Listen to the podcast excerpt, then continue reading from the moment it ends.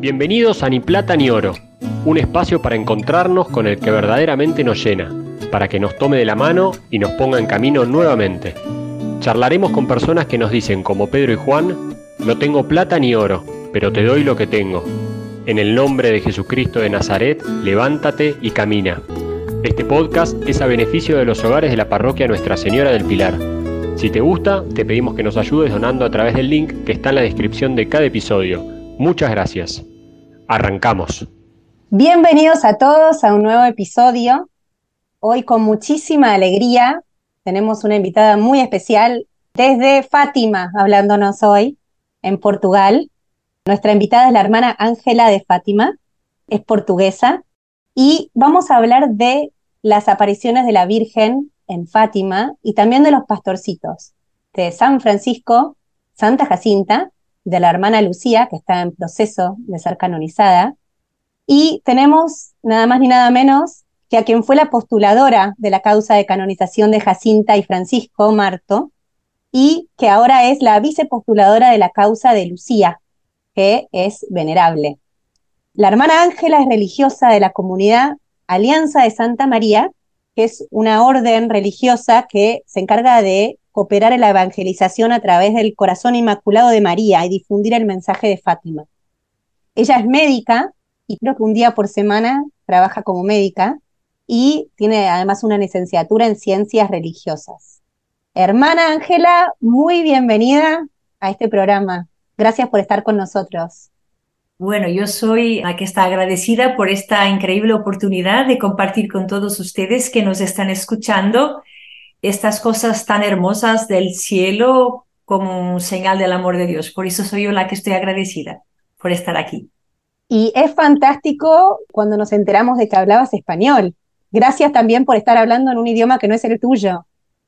Bueno, me dicen que es portuñol, un poco de portugués y un poco de español. Algunas palabras saldrán también en, en italiano, así que será sea nuestra gran inteligencia a, comprender aquello que voy a decir. Hermana, bueno, y siempre empezamos nuestros episodios preguntando un poco acerca de tu propia historia de fe. Entonces, si nos quieres contar un poquitito cómo fue que vos conociste a Jesús, cómo fue tu camino de fe y cómo terminaste acá donde estás, ¿no? Sí, mi camino de fe empezó eh, con mi familia con mis padres, que eran muy católicos, que practicaban, sobre todo por su testimonio de vida, no, no tanto por las palabras que me decían, no es que me decían vamos, eh, vaya a la misa, pero decían vamos a la misa. No es que decían debe rezar el rosario, no, rezábamos el rosario cada día en familia. Así que todo de mi fe me debo a mi papá y a mi mamá.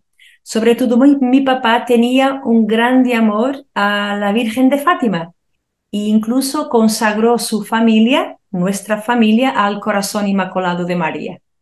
Así Hermana, ¿cada día rezaban el rosario todos los días? Sí, sí, todos los días, después de la cena, nos juntábamos en un lugar que mi papá construyó, una especie de oratorio en la familia para rezar. Papá, mamá, cinco hijos, abuela, tíos, pase lo que pase, cada día el rosario, sí. ¡Wow! Increíble. Y a mí me daba mucha mm, impresión, me impactaba mucho. Mi papá era un hombre, digamos, de autoridad, porque tenía un negocio con más de 60 personas que trabajaban para él. Y a mí, cuando era pequeña, me daba mucho impacto ver a un hombre tan importante cada día de rodillas delante de la imagen de la Virgen ha sido mi más impactante experiencia de fe en mirar a mi papá y que yo consideraba muy importante, que tenía tanta gente a sus órdenes y ahí estaba él, cada día con su rosario en la mano, de rodillas delante de la Virgen. Así yo creo que más importante que todo es el testimonio de nuestros padres. Wow. Sí, sí.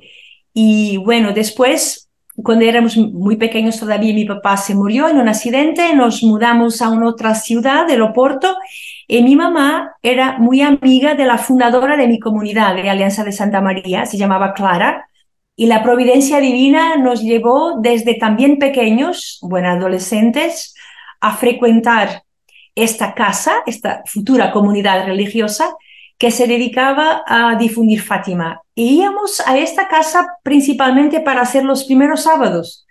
De pequeña, con 10, 11, 12 años, hacíamos los primeros sábados cada mes. Y así empezó también mi relación con el mensaje de Fátima. Hermana, ¿qué quiere decir hacer los primeros sábados? Porque por ahí hay alguien que no, no sabe qué es eso. Ay, sí, es muy interesante. Es una aparición del mensaje de Fátima que la hermana Lucía tuvo en 1925, el 10 de diciembre, donde le apareció la Virgen y el niño Jesús.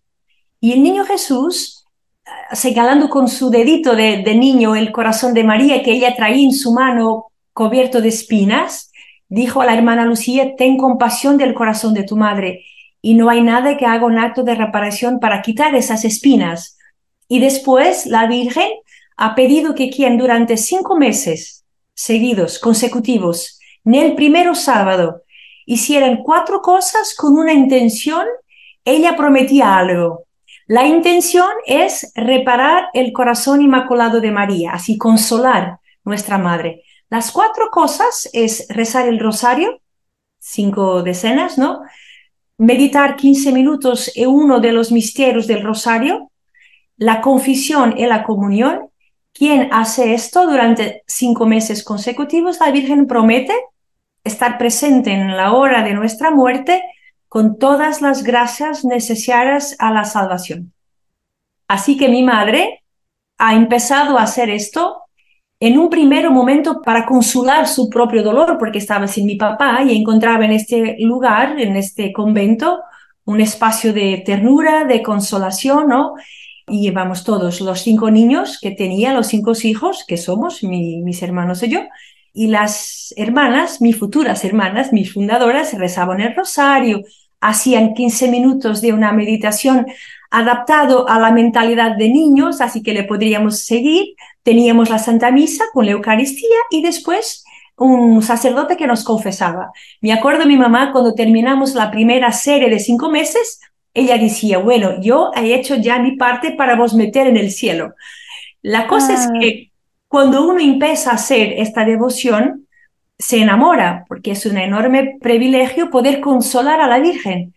Y así que desde esa altura hasta hoy, cada primero sábado hago esa, esa devoción sin parar.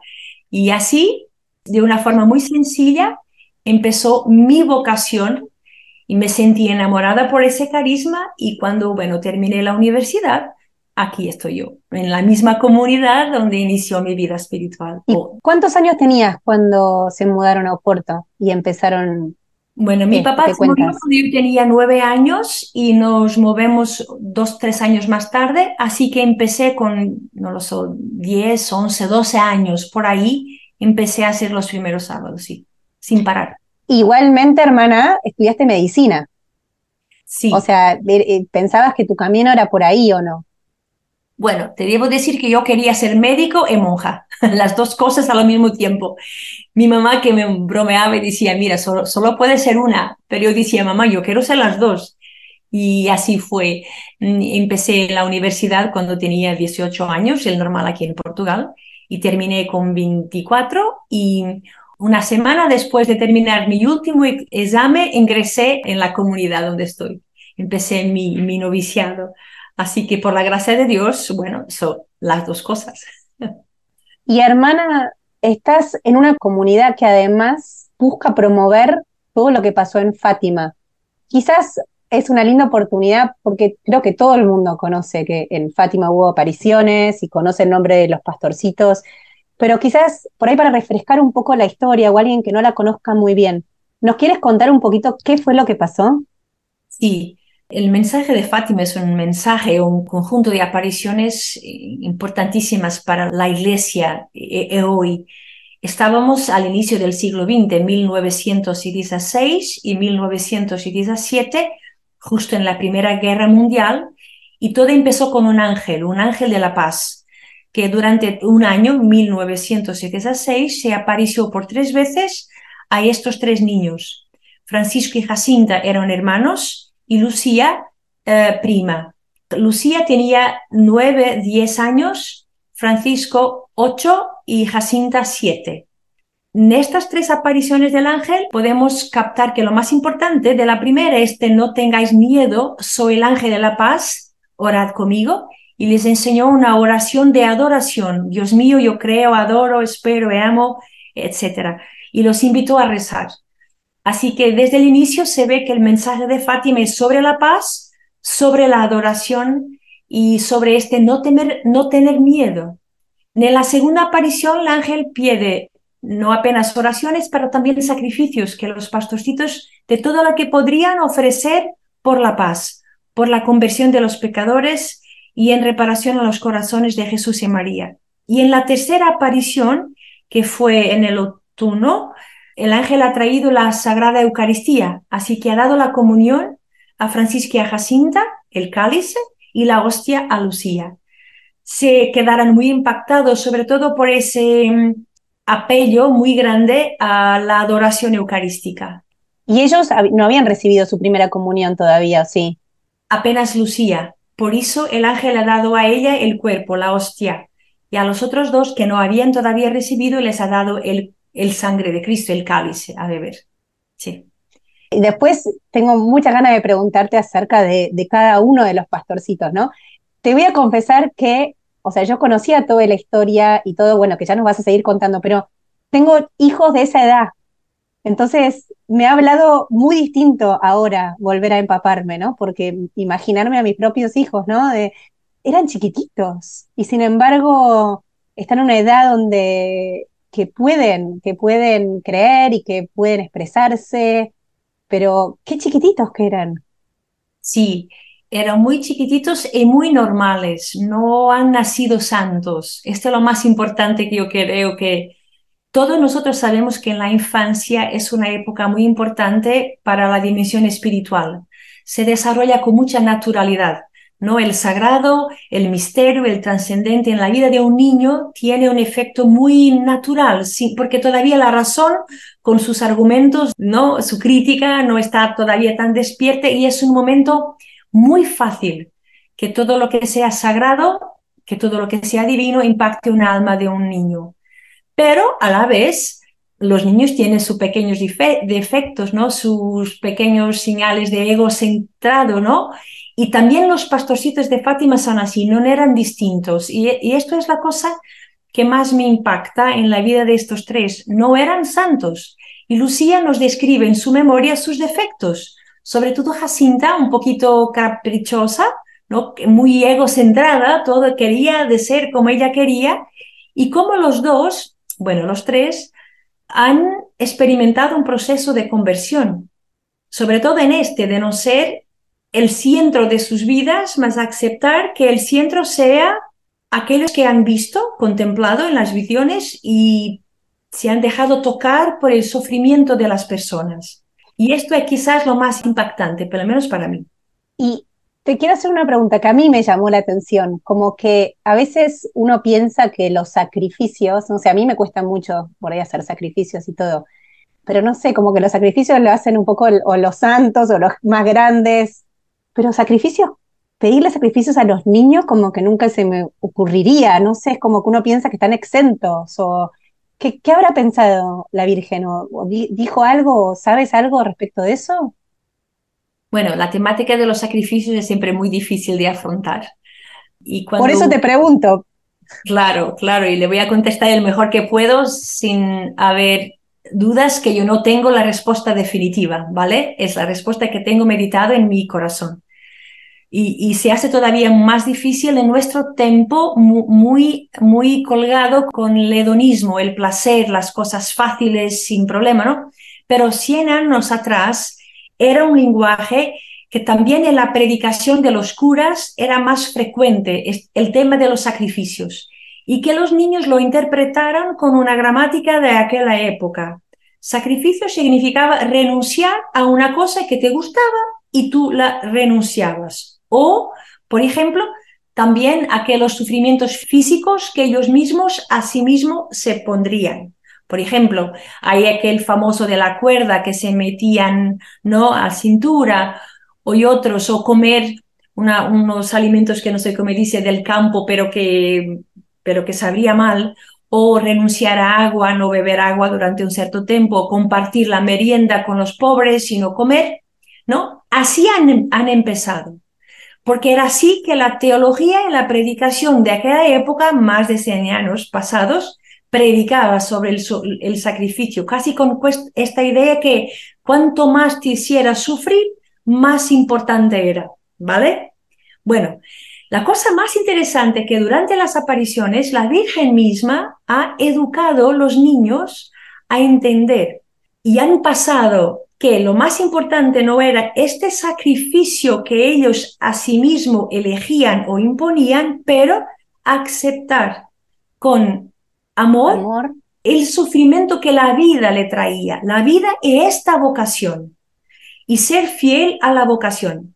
Te doy un ejemplo, eran videntes, ¿vale? Era una vocación. La Virgen en mayo les ha preguntado, ¿os queréis ofrecer a Dios? O sea, le ha preguntado sobre su asentimiento a este llamado. Y han dicho sí. Bueno, ¿qué cosa empezó a suceder? Que muchos de su familia no creían, que muchos vecinos no creían, que muchos curas, obispos les hicieron preguntas y preguntas y preguntas, ¿no? ser un vidente significa ser un polo de atracción para gente que cree y gente que no cree. Los que creen te masacran con preguntas, los que no creen te masacran con palabras feas, ¿no? Y lo que han aprendido con la Virgen era aceptar con amor las consecuencias de esta vocación. Después, aceptar los sufrimientos de la vida. En aquella época, por ejemplo, era una pandemia como la nuestra del COVID, era parecida, se llamaba influenza o gripe española, bueno, no importa, pero ha matado millones de personas. También Francisco y Jacinta se han quedado enfermos. Bueno, ¿cuáles eran los sacrificios? Aceptar con amor el sufrimiento, la fiebre, la falta de fuerzas, ¿no? Así que despacito han aprofundado, bueno, han, ido más lejos en la comprensión que no era tanto aquello que ellos elegían hacer, pero aceptar con amor las consecuencias de una vocación hasta las últimas consecuencias y aceptar con amor los límites de la vida, de la salud incluso la muerte. Mm. Me encanta lo que nos contás ahora porque sí, o sea, porque uno no busca por ahí el sufrimiento o no le gusta o no, no sé, y uno quiere aprovechar la vida, pero es verdad que es distinto el aceptar lo que decías de la vocación y los sufrimientos que vienen, ¿no? Esos ofrecerlos con amor. Porque también pensando un poco cómo podemos traer todo esto a nuestra propia vida, ¿no? Y te corté, te hice preguntas en el medio, quizás que nos sigas contando un poco más qué fue lo que pasó. Primero vino el ángel y después... Después la Virgen en 1917, durante seis meses, de mayo a octubre, siempre en el 13 de cada mes, excepto por agosto, porque, ah, bueno, al final de las apariciones la gente le preguntaba a los niños qué cosa te ha dicho la Virgen.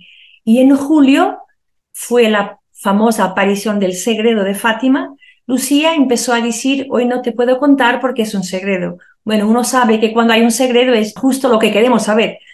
Y también el, alcalde de Fátima en agosto llevó los niños y los metió en la cárcel durante tres días para sacar el segredo y como no ha conseguido, bueno, aquí está. En julio también la hermana, la pequeña Lucía, ha empezado a pedir a la Virgen un milagro para que todos creyeran que ellos veían a la Virgen.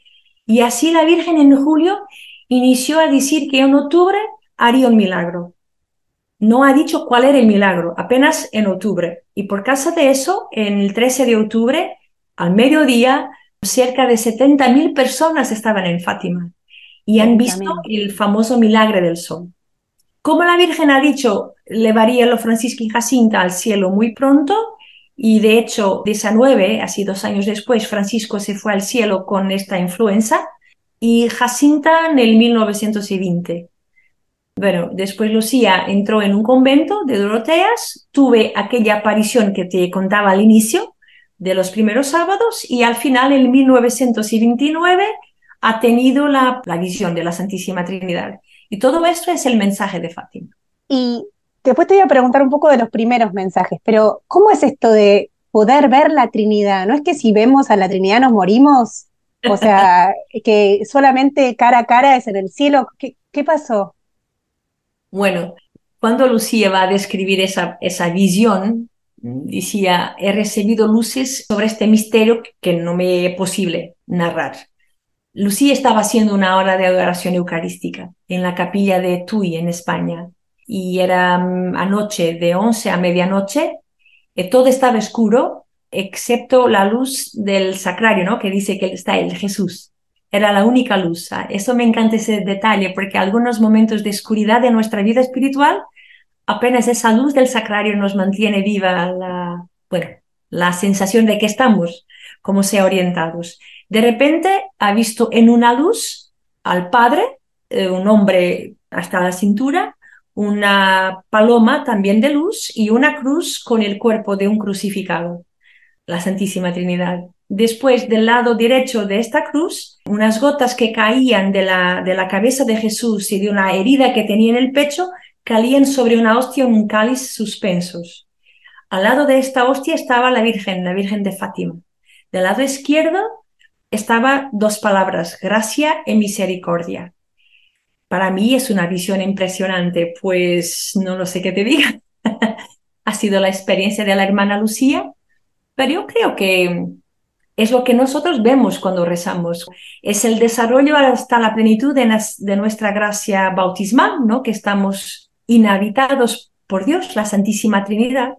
¿Y, qué quería decir con esas dos palabras? ¿Qué se interpreta? O sea, ¿qué, qué es lo que quería comunicarnos esta este visión? Es el mensaje de Fátima, una gracia de Dios para la humanidad que trae su amor hasta la misericordia.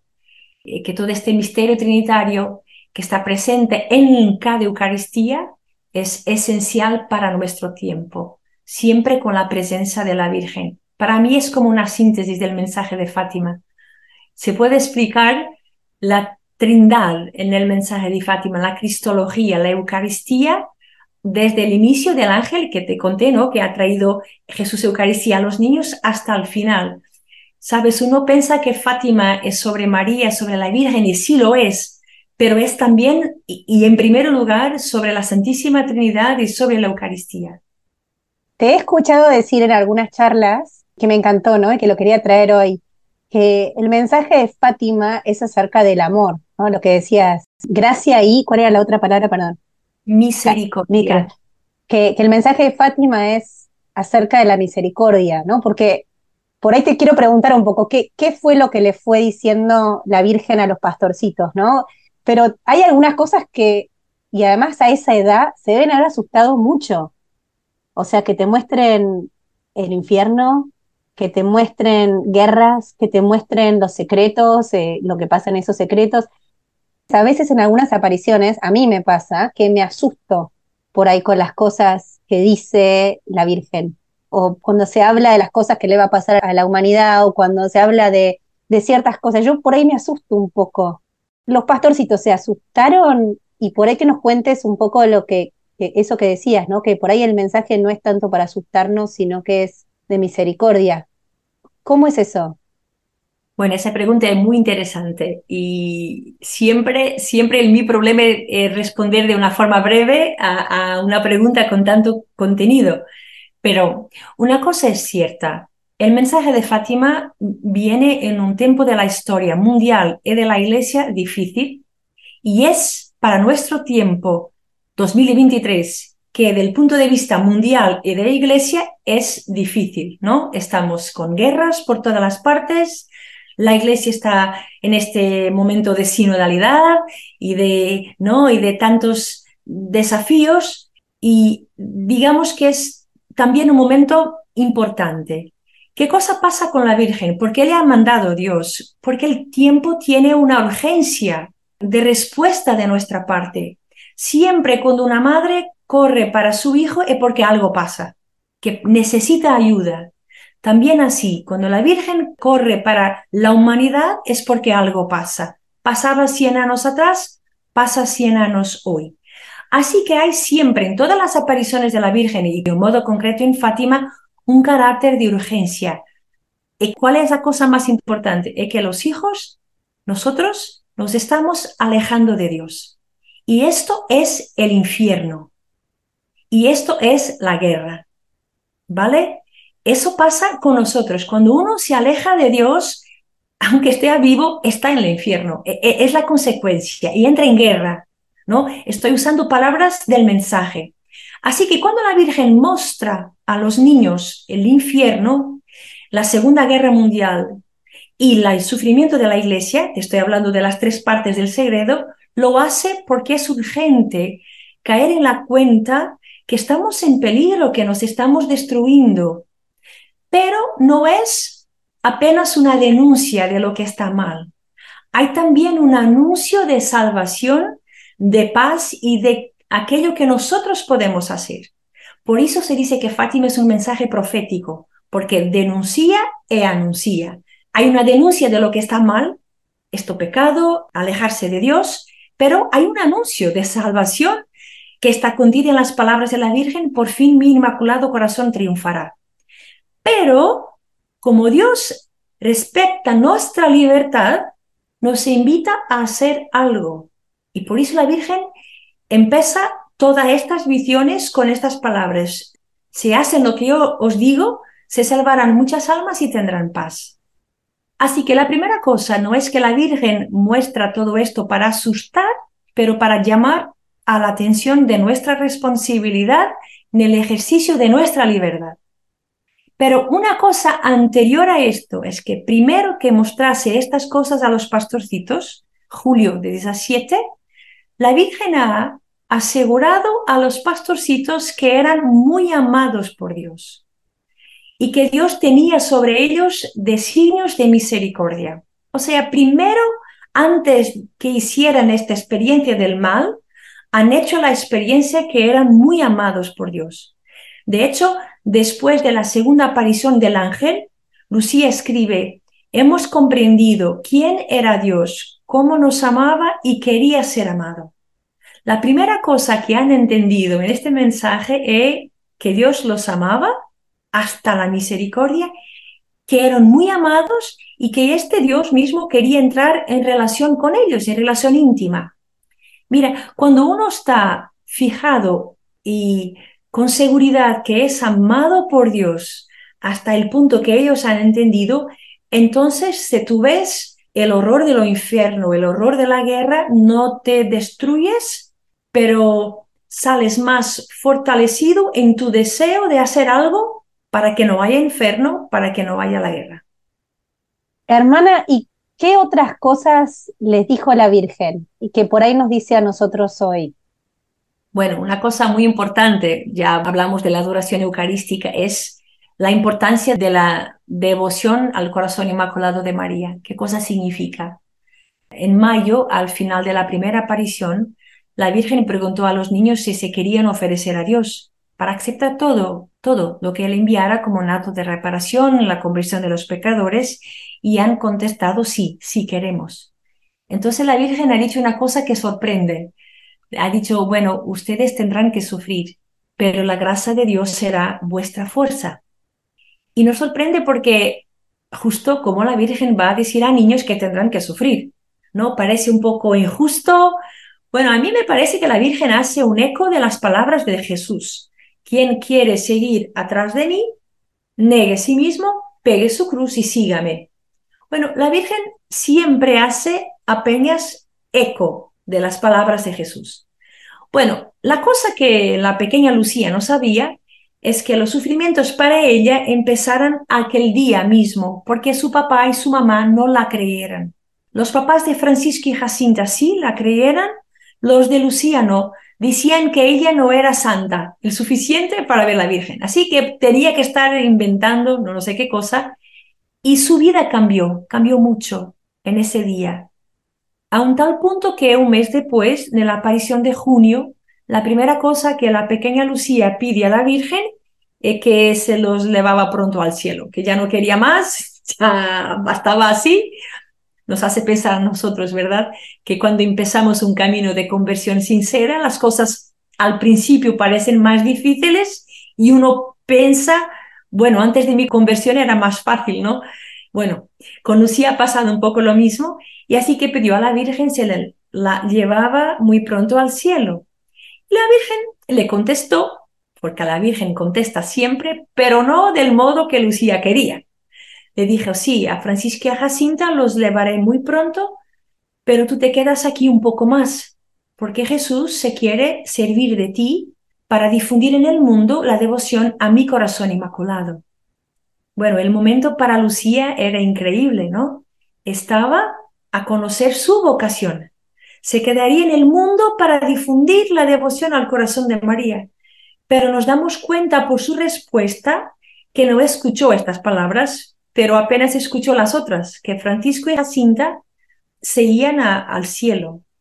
Y le preguntó a la Virgen, entonces yo me quedo aquí sola.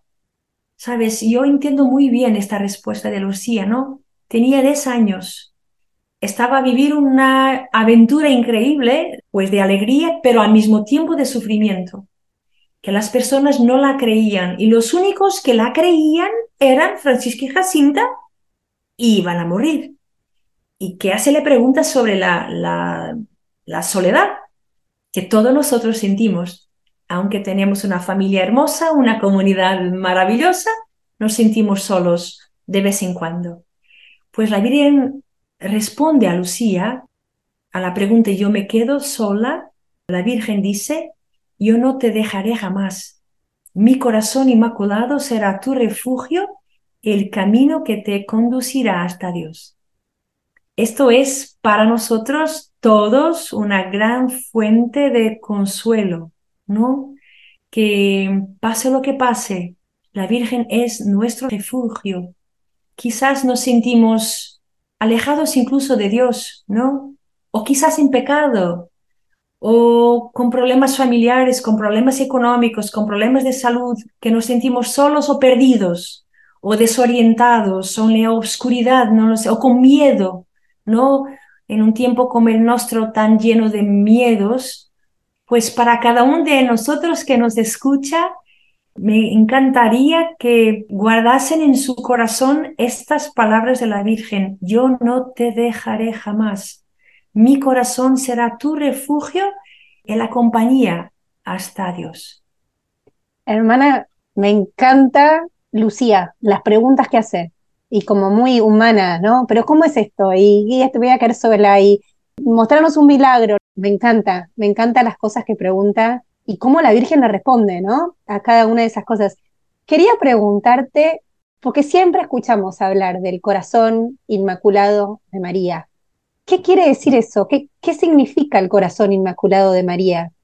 Bueno, Cardenal Ratzinger, cuando era prefecto de la Congregación para la Doctrina de la Fe, a pedido de Juan Pablo II, ha escrito un comentario teológico al todo el secreto de Fátima y ha dado la respuesta que más me encanta sobre qué cosa es el corazón inmaculado de María. Y él dice que, bueno, corazón es en el sentido bíblico que lo debemos pensar, no el músculo humano, no el parte cardíaca, pero el corazón significa, del punto de vista bíblico, la persona entera, donde confluye su inteligencia, su memoria, voluntad, libertad, afectividad. Esto es el corazón. Por eso cuando hablamos del corazón de María, hablamos de todas estas dimensiones de la Virgen, su memoria, su inteligencia, su libertad, su afectividad, todo, María entera, ¿no? Esta María de Nazaret. Cuando decimos que es inmaculado, Cardenal Ratzinger explicaba muy bien, quiere decir que llegó a una unidad interior de estas dimensiones de tal manera que ve a Dios es un corazón puro que ve a Dios, pero llegó a una unidad interior. Y Cardinal se preguntaba, pero ¿cuál es el punto fixo de esta unidad? ¿Dónde está centrada esta unidad? Y él responde, está en su actitud que ha dicho al ángel, fiat, hágase según tu voluntad. Así el corazón inmaculado de María es esta unidad en la vida de María, donde todo confluye en este fiat, en este hágase tu voluntad. Así que la memoria de la Virgen, su voluntad, su libertad, su afecto, todo era en torno a este fiat. Bueno, dando un paso más, dice el cardinal. Así que cosa significa tener devoción al corazón inmaculado de María? Pues es cuando cada uno de nosotros, imitando a la Virgen, se acerca a esta actitud de corazón donde nuestro fiat, nuestro hágase en mí según tu voluntad, Señor, es el centro conformador de nuestra existencia. Cuando mi voluntad, mi memoria, mi inteligencia, mi afecto, toda mi vida tiene como punto fixo esta actitud de corazón mía de hacer la voluntad de Dios y apenas la voluntad de Dios. O sea, el decirle sí a Dios. El tema es saber cuál es la voluntad de Dios también, que bueno, por eso es otro tema para otro episodio. ¿Y qué quiere decir el corazón inmaculado de María triunfará? ¿Qué quiere decir ese triunfará? Sí, sabes que mucha gente me hace esa pregunta y algunos piensan que sería deseable una cosa sensacionalista, espectacular, ¿sabes? Una cosa, mm, no lo sé. A mí no me parece, a mí me parece que el triunfo del corazón de María será como el triunfo de Cristo, muy sencillo, muy discreto, muy silencioso, ¿sabes? El episodio más esencial de nuestra historia es la resurrección. Creo que está de acuerdo conmigo. Nadie ha visto la resurrección.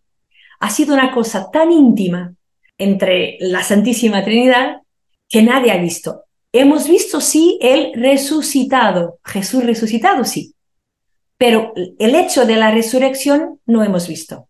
Bueno, si Cristo era así discreto, uh, silencioso, ¿por qué la Virgen su triunfo sería diverso? Bueno, yo soy de acuerdo que el triunfo del corazón inmaculado de María pasa en el corazón de sus hijos, cuando Respondiendo a sus pedidos, abrimos nuestro corazón al trabajo del Espíritu Santo para que Cristo sea formado en nosotros. Cuando respondiendo a los pedidos de rezar el rosario de los primeros sábados, vivir como un consagrado a la Virgen, ¿no? Consagración al corazón inmaculado de María, no ofender más a Dios, ¿no? Cuando empezamos a cumplir sus pedidos, nuestro corazón se abre ¿Y, qué cosa pasa? Pues el Espíritu Santo trabaja. ¿Y qué cosa hace el Espíritu Santo? Conforma nuestro corazón al corazón de Jesús. Esto, para mí, es el triunfo del corazón de María. Y dijiste algo, hermana, de ahí que la Virgen pide que recemos el rosario, ¿no? Y me sorprendió mucho cuando contaste que vos lo rezabas todos los días con tu familia. A mí, voy a hacer una confesión, me cuesta mucho rezar el rosario, me cuesta un montón. Quería pedirte que que me ayudes a mí y quizás a otros que escuchan que también les cuesta, ¿cómo rezar el rosario? ¿Por qué rezar el rosario? Vale, sí, no es... Que nos eh, cueste menos. bueno, bueno, bueno. Una cosa es verdad, la Virgen la ha pedido en todas las apariciones y en todas las apariciones aprobadas por la Iglesia prácticamente siempre pide el rosario, todos los días, ¿vale? Cada día. Sí, que es una oración. Cuando uno lo hace, aunque lo coste, pero lo hace porque la Virgen ha pedido, ya está haciendo tanto, porque es un acto de obediencia sencilla. Y esto es lo que más falta hace en el mundo, el sentido de obediencia a la voluntad de Dios, a los mandamientos, ¿no? Esto, y que, y que ha sido el primero pecado de la humanidad, un acto de desobediencia. Así cuando tú rezas el rosario, aunque no lo entiendas, no lo ames, te aburrido, bueno, pase lo que pase, pero lo haces porque la Virgen lo ha pedido, la Virgen en la iglesia, que es la oración más recomendada por los papas. Ya lo haces todo con la obediencia. Después, otra cosa que debemos entender es que el rosario, y estas son las palabras de Juan Pablo II, es un encuentro diario con la Virgen donde ella no faltaba. Cuando tú entras en la lógica del rosario como un encuentro diario con la Virgen, se te torna más fácil porque no es que tienes que estar 50 Ave Marías pensando concentrada, porque eso es imposible, ¿no? Es imposible estar concentrado 20 minutos. La memoria te va, ¿no? La imaginación te va.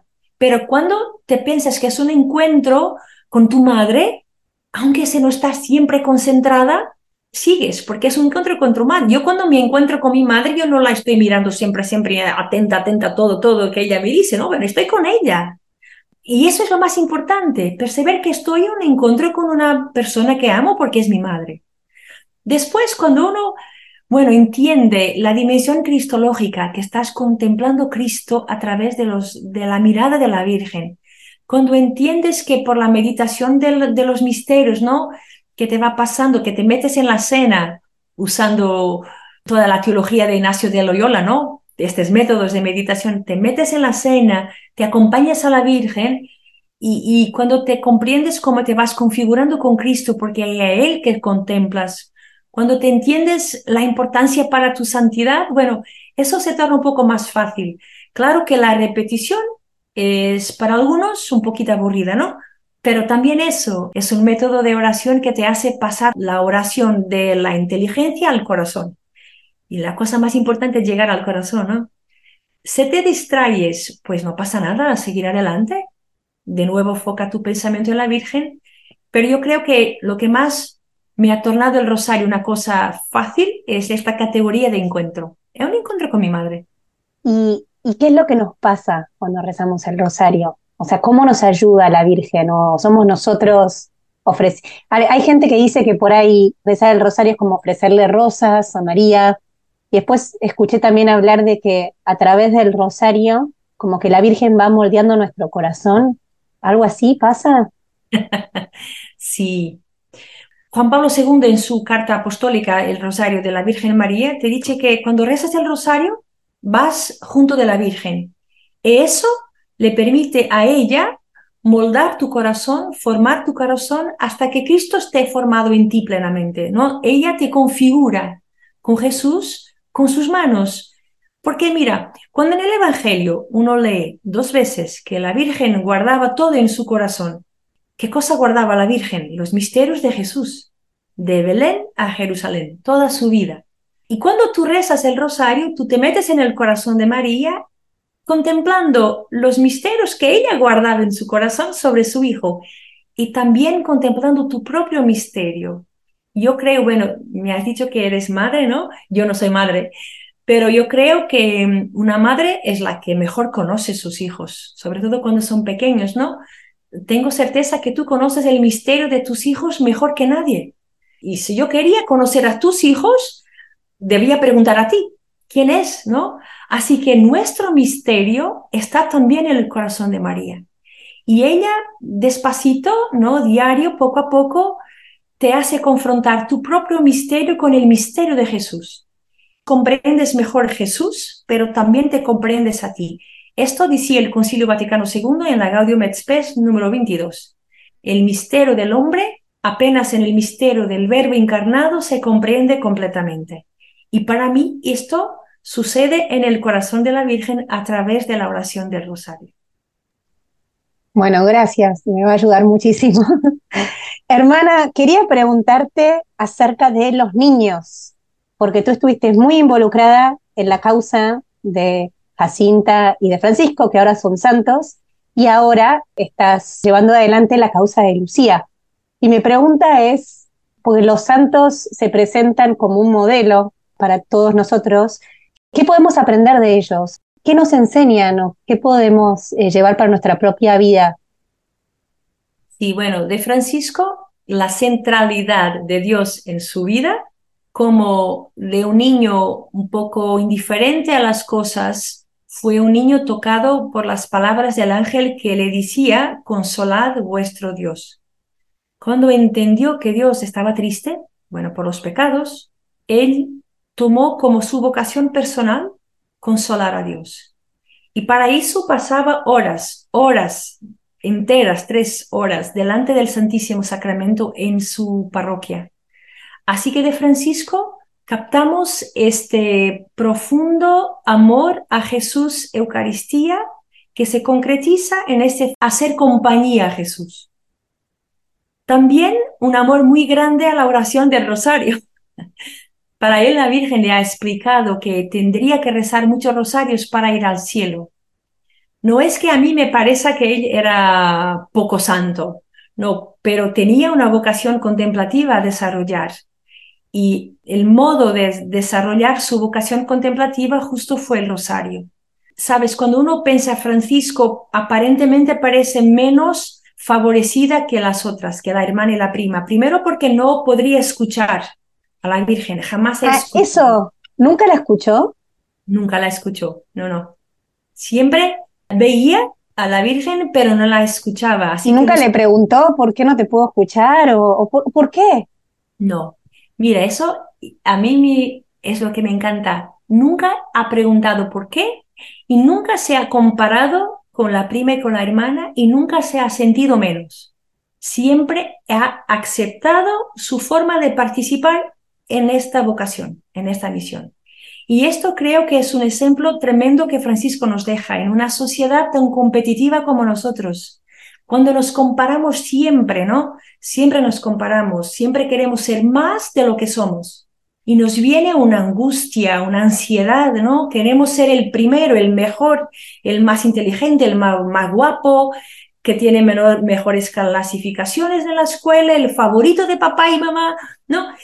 esta competición de nuestra sociedad tras una gran ansiedad, una gran angustia, incluso envidia o no sé cómo decir en español, celos, ¿no? Pues Francisco, justo, aparentemente parecía ser el menos favorecido. Mira, nunca he escuchado. Era el único para quien a la oración del rosario ha escuchado esto o, le ha dicho Lucía, porque tienes que ir al cielo, tienes que rezar muchos rosarios. Las otras no.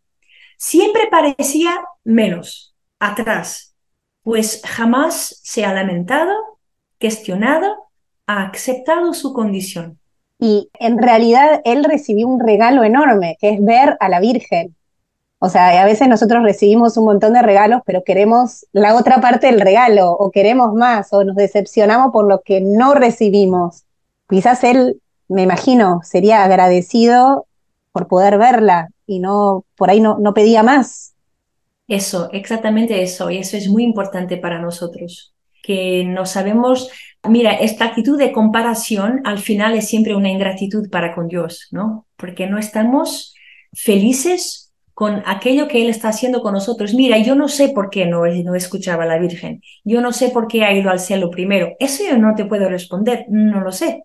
Pero lo que sé es que tenemos diversas vocaciones y diversas formas de vivir nuestra vocación. Lo más importante es aceptar quién somos, dar el nuestro mejor, absolutamente, pero no nos compararmos yo creo que es también una forma de decir al Señor, no estoy satisfecha con aquello que has hecho conmigo. Y eso eh, eh, yo creo que, que trae tristeza al corazón de Dios, ¿no? No ser agradecidos. Y eso Francisco nos enseña. Creo que es un grande regalo que nos hace este niño. Jacinta, Jacinta. Jacinta, bueno, Francisco era totalmente enfocado en Dios, ¿no? Consolar a Dios, consolar a la Virgen. Jacinta un día estaba en, la, en el cárcel, en la prisión, y lloraba, lloraba porque, bueno, quería ver a su mamá y, tenía siete años, ¿vale? Entender esto, ¿no? Y Lucía le preguntó, Jacinta, vamos a ofrecer este sacrificio por una intención. ¿Cuál intención tú vas a elegir para consolar a Jesús, consolar a la Virgen, por los pecadores, por la paz en el mundo, por el Santo Padre? Y Jacinta dice, bueno, yo elijo todas porque me encantan todas. Así que Jacinta tenía un corazón, mira, te he dicho que he empezado las apariciones antes un poco egocentrada, centrada en sí misma, pero aquí su corazón se va a alargar en gran, ¿no? grande, grande, donde caben toda la gente. Es una niña con mucha compasión. Todas las formas de sufrimiento que veía, los pecadores que conocía, por quien pedían oraciones, el Santo Padre que sabía que sufría, la guerra que sabía que estaba destruyendo gente, no la dejaban indiferente. Tenía que hacer todo. Todo parecía poco para ofrecer al Señor. Decía la hermana Lucía que parecía insaciable en la práctica de los sacrificios. Era tremenda Jacinta, un amor increíble y que quería más y más para ofrecer por todas estas intenciones. Así que era una, una niña con una grande capacidad de ofrecer su vida como un don para los demás y ha ofrecido los sufrimientos físicos, el hecho de pasar por dos hospitales, morir sola, sin lamentarse, sin quejarse, todo por la paz, por el Papa, por los pecadores. ¿Y Lucía, hermana? Lucía, 97 años de fidelidad. la cosa que más me impacta de Lucía es su fidelidad. 97 años con tanta dificultad ¿eh? por parte, bueno, de la comunidad, de la iglesia, de las personas, su fidelidad. Después, una cosa que me encanta mucho de Lucía es su humildad. Era evidente, la única que sobrevivió. Toda la gente la buscaba, le escribían cartas. Después de los años 70 sabemos que recibió cerca de 70.000 cartas y siempre tenía conciencia que era apenas un instrumento, que el protagonista era Dios. Y esto a mí me encanta. Mire, yo hago tantas conferencias, hago tanto trabajo, que la tentación que soy yo la que hago es enorme, es constante. Este gracia que necesitamos del Espíritu Santo de sabermos que somos apenas instrumento. Es sobre Él la historia, no sobre mí. Esa conciencia de Lucía era muy clara. Después me encanta también su capacidad de rezar. ¿Y cómo? ¿Cómo hacía eso? ¿Cómo lograba tener esa humildad? Bueno, primero por la oración, que lo pedía esta gracia. Después, sabes, las humillaciones de, la vida te ayudan mucho. Eh, aunque no las gustamos, yo creo que el Señor las permite justo para nos mantenernos en la condición de instrumentos, de no protagonistas. Sí, e, es, es la grande diferencia entre un santo y un héroe. Un héroe, la vida es sobre su, sobre su vida, ¿no? La, la historia es sobre sus hechos, sus cualidades. Un santo no es un héroe, porque todo en la vida del santo es sobre Dios, sobre la acción de Dios en sí mismo. Esto te ayuda todo lo que sea purificación. Y las humillaciones son un grandísimo, eficaz medio de purificación. es verdad. cuando la aceptamos, la configuración con Jesús también en su misterio pascual de muerte y resurrección, es una oportunidad maravillosa para crecer en la conciencia de cómo somos pequeños y cómo somos instrumentos apenas. Y también de Lucía, siempre su conciencia, por un lado, de ser profeta, así la fidelidad a no callar aquello que ha visto y que debería transmitir, pero también su condición de intercesora. Eh, las cartas prácticamente, ¿qué cosa hablaban? Pues del sufrimiento de la gente, de las necesidades. E ella todo troce en su oración personal. A mí me parece que su celda se ha convertido, su celda de Carmelita, aunque sea pequeñísima, se ha convertido en un lugar a la escala mundial, porque todo el sufrimiento del siglo XX llegó a esta mujer por las cartas que recibí. Debe ser difícil también si uno vio a la Virgen, de repente no verla más, ¿no? Como que me imagino que volver a aparecer, no sé, que debe ser difícil. Sí, sabes que Lucía... Esperar. Claro, Lucía verdaderamente dejó la atmósfera del sobrenatural, ¿no? Francisca y Jacinta siempre estaban ahí envolvidos un poco, ¿no? Porque se murieron con dos, tres años. Lucía no. Empezó después su camino de fe como el nuestro, con dificultades, con dudas, con dudas en el sentido de saber para dónde caminar, si estaba haciendo bien, cuál era la voluntad de Dios en algunos momentos, ¿no? Porque no es que siempre a la Virgen le aparecía decir qué cosa hacer. Tienes que te confiar en las mediaciones los obispos, la superiora, su propia oración interior. Y así está, momentos de cansancio, momentos donde decía, bueno, bueno, que era tan, tan difícil que mejor que la Virgen no le hubiera aparecido, no lo sé. Estoy diciendo un poco, ¿no? Nelar, pero esta idea de que ha vivido una vida como la nuestra, igual a la nuestra. Eso sí, por eso empecé a decir que una cosa que más me toca de Lucía es su fidelidad durante 97 años, más de 80 años con esta misión y fiel hasta el final. Para mí que soy consagrada, casi 30 años de vida consagrada, te digo, con tantos momentos donde me he pensado, pero ¿por qué me vio esta idea de vivir en convento? Porque no me quedé, ¿no? Y uno va, no sé, sí, ahora no te digo que no. Esto, cuando miré a Lucía, me ha ayudado mucho, mucho. Bueno, así que como es una causa tan importante y Lucía será verdaderamente una luz para la iglesia de este tiempo, pido a todos los que nos escuchan se rezan por el milagro, porque es lo único que falta, un milagro para la beatificación y un, un otro para la canonización. Y los milagros acontecen cuando hay gente que los quiere. Así que pido a todos que rezan por la canonización de hermana Lucía. Gracias. En Fátima apareciste, oh Virgen Madre de Dios, a tres humildes pastores llamando a la conversión. Ave María.